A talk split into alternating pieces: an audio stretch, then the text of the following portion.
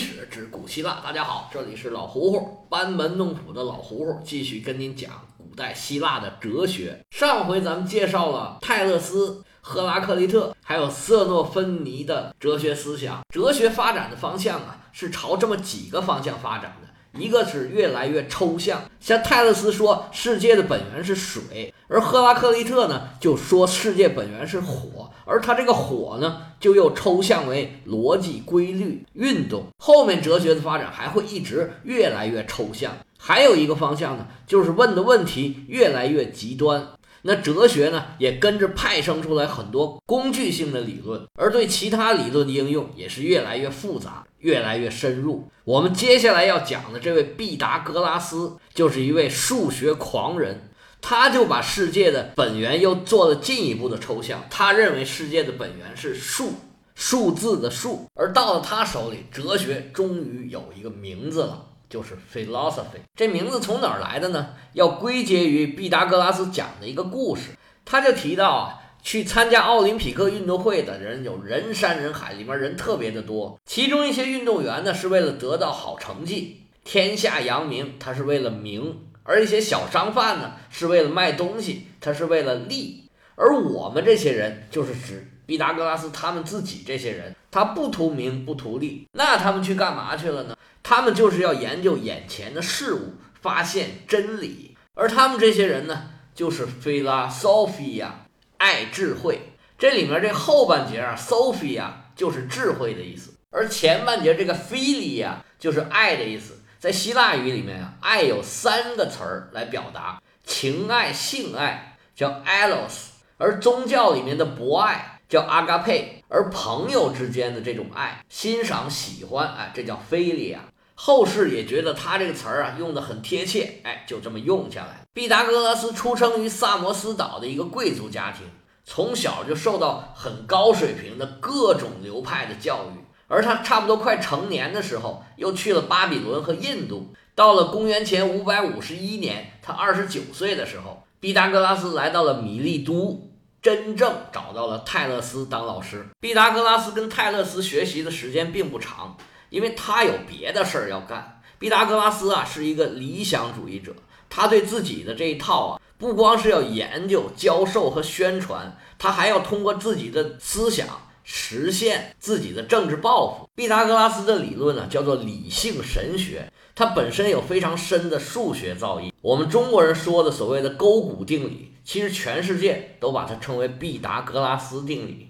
而且他提出了黄金分割、数论呢、几何学方面，他造诣非常深厚。他对音乐也有非常深的研究，而且还提出来数学和音乐之间的关系。现在我们音乐上很多音程啊，都是当时毕达哥拉斯计算出来的。他认为世界的起源是数字。这比起来，世界起源是水是火，这又高了一个层次，或者叫做又抽象了一个层次。这么来说呢，就是说形式要比内容更重要。他一生都非常执着地宣传自己的教义、自己的理论，到处东奔西走，真的慢慢有门徒跟随他了。到了他六十岁左右的时候，他在意大利南部的克罗托内。真的搞成了一个集政治、学术、宗教三位一体的这么一个组织。他们这组织教义非常严格，不许吃豆子，洗脚得先洗左脚，等等等等，有一系列非常奇葩的规定。入教前五年不许说话，必须学习。而对数学研究研究，他就发现问题了。人开始接触的是整数、分数，这些都是有理数，但是一旦无理数，就是像根号二、派呀这样的数。他们就解释不了了，而他因为有一个学生啊，公布了根号二的一个问题，结果就被他给杀死了。对无理数的不能理解呀，被称为第一次数学危机。不过这个事儿很快就化解了。毕达哥拉斯的贡献在于，他特别强调形式的作用，重视理性的作用。他认为灵魂啊有三个部分，分别负责感觉、活动和心智。这一下子就把人。从动物里面分出来了。在毕达哥拉斯后期的时候，这个哲学的中心已然是转移到意大利南部了。这里有一个主要的原因，就是因为波斯帝国开始崛起了，这些原有的学派开始向意大利南部这些地方比较管理宽松的地方走。而这个地方呢，也新兴起了一些学派。那意大利南部这个时候俨然是哲学的中心了，其中当然也就包括毕达哥拉斯他们这个学派。他开始在克罗托内建立起来一个俨然是小王国一样的地方。毕达哥拉斯在这里面发号施令，但是他哲学家的思维啊，毕竟不是政治家，不可能让所有的老百姓跟你一样想问题。没有多久，他的政权呢就被推翻了，毕达哥拉斯就跑到了塔兰托去了。还算是安享晚年吧，八十岁才去世。毕达哥拉斯去世的时候，在意大利南部有一位哲学家，哎，就快成年了。这位哲学家叫巴门尼德，他在毕达哥拉斯的基础上，把抽象这回事儿啊更往前推动了一步。他继承了瑟诺芬尼关于神的理论，认为神是完美的、无处不在的、永不变化、永不运动的，世界是统一的。感官是骗人的，它是后世所有一元论哲学的鼻祖，无论是唯物论还是唯心论，都是打这儿产生的。巴门尼德生活在意大利南部的埃利亚，所以他这个学派啊，又被称为埃利亚学派。这位巴门尼德似乎没有其他的哲学家那么出名，但他是非常重要，很多的哲学大家都对他的思想有所吸收。为了解释他这种神绝对不动的。观点，他有一个特别出名的学生，提出了一系列悖论，结论就是无论什么样的运动都是不存在的。他这个学生名字叫做芝诺，一般被称为埃利亚的芝诺，因为芝诺是古希腊一个非常平常的、常见的名字，就是哲学系统里边也有好几个芝诺。他用归谬法提出了四十多个推论，证明所有东西都是不动的，这个就是有名的芝诺悖论。像阿基里斯追龟啊，飞矢不动啊，都是流传的非常广，大家都很觉得很好玩的一些故事。这些推论呢，是典型的诡辩，到亚里士多德那里啊，就已经很好的给解释了。而到了高等数学这边，用极限和微积分的方法。这个就是很容易解释的，不过乍一听啊，真特别的蒙人。而这位芝诺呢，也算是诡辩术和后世的辨识学派的始祖。到这个时候呢，哲学的中心呢，还都在希腊半岛以外。不过随着希波战争，希腊这边的获胜啊，整个希腊呀，逐渐的兴旺起来了。尤其是雅典，整个气氛呢，又自由又包容，又对外来的人啊比较友好，所以雅典就逐渐成为了学术的中心。逐渐冒出来一些啊，生活在雅典的哲学家，虽然他们都不一定出生在雅典，但是他们呢，学习成名都在雅典。最早把哲学带到雅典的叫阿纳克萨格拉斯，他是希波战争以后来到雅典的，在雅典住了三十年。他从爱奥尼亚过来，是米利都学派的传人，相当于是泰勒斯的徒孙儿吧。他在雅典开设学校，教授哲学。他基本上继承了米利都学派这种理性、客观的哲学主张，有着比较强烈的这种无神论倾向。但是雅典当时无神论是非法的，虽然有的时候睁一眼闭一眼，但是你如果公开的宣扬无神论，那就会被控告的。他否认天体是神圣的，结果就被人给告了。幸亏伯利克里的调解，他才活了命。他最大的贡献在于提出了一个叫 nous 的东西，这个翻译过来大概是理性的意思，但又不是特别准确。这个 “news” 的本意是心灵的意思，可以解释为抽象的理性吧，或者叫做总体的理性。他认为宇宙万物都是这个理性来推动的。在希腊语里面，这个宇宙叫 cosmos，大概相当于秩序的这么个意思。他基本秉持的还是这种朴素的唯物主义观点，影响了很多学生。其中一个最有名、成就最大的叫做德谟克利特，他是一个百科全书式的哲学家。实际上那个时候啊，没有专业的哲学家，像现在大学里面有哲学系啊、哲学教授，那个时候没有。他们教哲学呀，一般都是同时教授其他很多课。而把这些课加在一块儿叫做哲学，这个传统一直影响到现在。这个 PhD 就是哲学博士嘛。其实现在西方的很多学科都叫哲学博士，除了工程学叫工程学博士，教育学叫教育学博士，法学叫法学博士之外，基本上都叫 PhD。这位德谟克利特啊，啥都懂。在逻辑、物理、数学、天文、动植物、医学、心理学、伦理学、教育学、修辞学等等等等方面都很有建树，而且在音乐美术上也是非常有造诣，简直就是一个全才。这位德谟克利特呀，实际上是个东北人，他在色雷斯那边出生的。他们家呀是一个富商家庭，特别有钱，而且呢，他哪儿都去过，见多识广。他父亲去世之后啊，给他留下一大笔遗产，他拿着这笔钱啊，东奔西跑，游历了当时能到的所有的地方，无所不学，是无所不问。转了一圈之后啊，他就觉得老家没意思，他就去雅典生活了。他通过游历掌握了这么多知识之后啊，冥思苦想，想出来一个事儿，这个呢就是他最大的贡献。他认为世界是由原子构成的，跟现在的原子是一个意思。在希腊语里面呢，原子叫 atom，到现在也都是这么叫。这个 tom 呢是分割的意思，这 a 呢是个否定词，意思就是最细小的不能再分割的一个东西。他这个理论跟现在的原子理论比啊，肯定是不完善，而且呢其实是错误的。不过对后世的对物质世界的认识啊，有很大的启发和先导的作用。而且他很重视伦理学，他认为教育很重要。而且古希腊哲学呢，从以前呢只关注自然界，开始从他这开始。逐渐的关注人了。如果把古希腊这些哲学家都做一个脸谱的话，里面有一个笑脸儿，一个哭脸儿。这个笑脸儿呢，就是德谟克利特，他认为世界是原子构成的嘛，你不用担心太多，担心也没用。而那个哭脸呢，是赫拉克利特，他就说宇宙产生于火，而且呢，宇宙大火呀，每隔一段周期就要把世界毁灭掉，然后重新造出来，他就很担心这个。成天忧心忡忡，他就是个哭脸。虽然这位德谟克利特这么大能耐，但是后世啊对他研究的不多，主要是因为他的学术思想跟柏拉图他们的冲突比较大。柏拉图势力比较大嘛，就对他进行了比较刻意的打压。直到近代，这德谟克利特才因为科学的慢慢昌明起来，研究他的人就越来越多了。马克思的博士论文的题目就是。德谟克利特的自然哲学与伊比鸠鲁的自然哲学之比较，这伊比鸠鲁呢，回头我们会讲到，我们暂时先把它放在这儿。我们先来说说，在苏格拉底之前，我们准备讲的最后一个学派，在中国一般把这个学派翻译成智者学派，但是有很多人呢觉得这个智者学派啊翻的不准确，也有人把它翻译成辨识学派，但是我觉得也不是很贴切。这个词儿翻译成英文呢叫 sophist。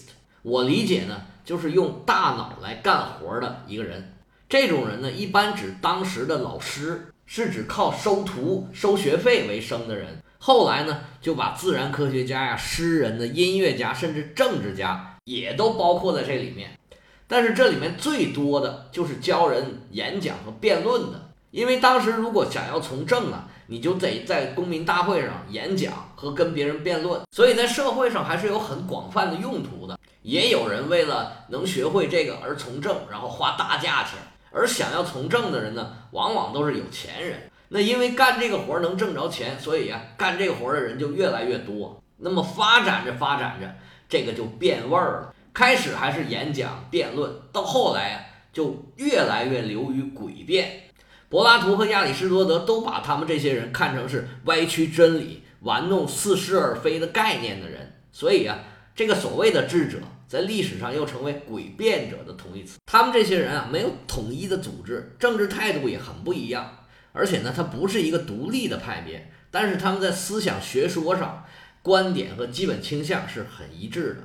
他们基本上接受了赫拉克利特这种呢万物流变的思想，而且他们进一步发挥了这个思想。就逐渐走向了相对主义和怀疑论，就是说我啥也不相信，认为啥都不是绝对的，啥都是不可靠的。这个学派有两个代表人物，第一个叫做普罗塔戈拉，这位普老师啊，也不是雅典人，但他生活在雅典，是一个特别有名的传授修辞和辩论知识的人，是个典型的这个 sophist，而且他收学费啊，收的特别特别的贵。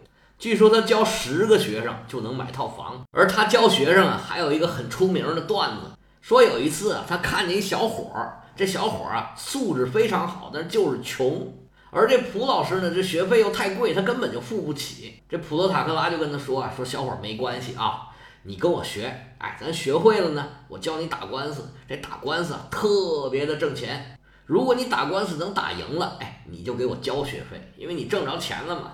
如果打输了，哎，证明我教的不好，你就不用交学费了。结果这小伙是满口答应，说行行行，好好好，赶紧的就开始跟这普罗塔克拉开始学。还别说，这小伙真不含糊，三下五除二学成出师，就开始打官司。还是得说这普老师教的好，这小伙子出世以来是每战必胜，找他打官司的人是越来越多，收费是越来越高。但这小伙啊，就丝毫没有要交学费的意思。这蒲老师还在这等着他交学费呢，是左等左不来，右等右不来，心想说：“哎，你该不是要赖账吧？”火冒三丈，开始找他的学生去理论，说：“之前咱不是说好的吗？这学费你先欠着，将来你工作了，打官司打赢了，你得还给我呀。”他这学生啊，是死活都不肯交学费。这蒲老师就生气了，说：“你要是不交学费啊，我去法院告你。”如果法官他判我赢，你就得交学费；如果法官判你赢，那你按照我们的约定，你还是得交学费，因为你说你赢了，你就要交学费嘛。但是他这学生啊，不慌不忙，真不愧是高材生。他说：“老师啊，你别着急，你听听我的说法。如果你打赢了，按照咱俩的约定，我打输了，我肯定不交学费给你。但是呢，如果我赢了，那……”按照法官的判决，咱就听判决的。那我还是不交学费给你。这普罗塔克拉呀，哑口无言，只能自认倒霉。当然了，这个应该就是个段子，不是真事儿。不过可以反映出来他们这个学派的特点，就是一个事儿啊，颠来倒去说怎么都行。他们认为啊，这个世界就没有什么真相，所有的都是相对的。普罗塔克拉有一个非常著名的论题，他说人是万物的尺度。认为事物的存在呀，都是对于人的感觉而言的。人感觉怎么样，事物就是怎么样的。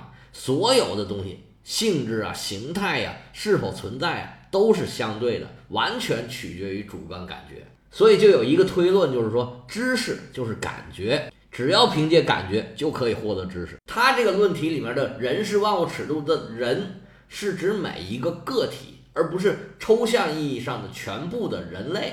那这么一来，这种论断呢，就把所有的东西全都否定了，什么神呐、权威啊、政府啊，都不在话下。那这么一来啊，雅典的这些权威啊，就都很不喜欢他。他在晚年的时候啊，因为不敬神灵被控告，因为雅典无神论是违法的。他的有一个著作叫《论神》，被焚毁了。他本人被逐出了雅典，渡海去西西里了。在路上逝世了。他们这派还有一个代表人物叫高尔吉亚。这位高老师啊，来自西西里岛。有一次到雅典出差，这一出差呀，他的雄辩术在雅典引起了广泛的注目。后来他就跑到雅典来定居来了。他有个学生叫伊索克拉底，就是之前咱们说主张跟马其顿友好的那位。这位高老师啊，是个修辞学大师。他对于辩证啊、矛盾啊这些问题啊研究的特别的深，被称为啊谬论之父。所以他那位学生伊索克拉底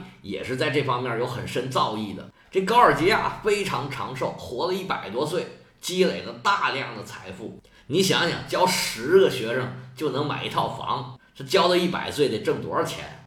他的观点跟普罗塔克拉是正好相反。普罗塔克拉说人是万物的尺度，只要你感觉到的，哎。都是对的，而高尔基亚可不这么看，他觉得我要怀疑一切，其实啥都不一定是真的。他说呀，这世界上根本就没有任何物质是存在的，即使它存在，我们也无法认识它；即使我们可以认识它，我们也无法把它告诉别人，就是表达出来。他的这种思想成了后世怀疑主义的来源，而他这种翻过来调过去的各种推论呢？对日后的辩证法，还有修辞学、逻辑学有很大的贡献。虽然他非常有钱又很厉害，到处打官司总能赢，但是他这派学说的名声非常的不好。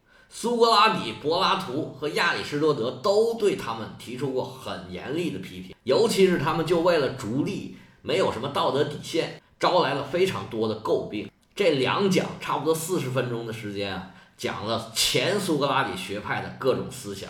我没想到能讲这么长，开始我以为啊，只要一讲，最多两讲，什么都讲完了。不过越讲呢，越觉得其实有很多呀，都是必须讲的，是躲不过去的。那么既然这样，咱们就撒开了讲吧。那么下节开始，我们要讲苏格拉底、柏拉图和亚里士多德了，敬请收听，我们下回再说。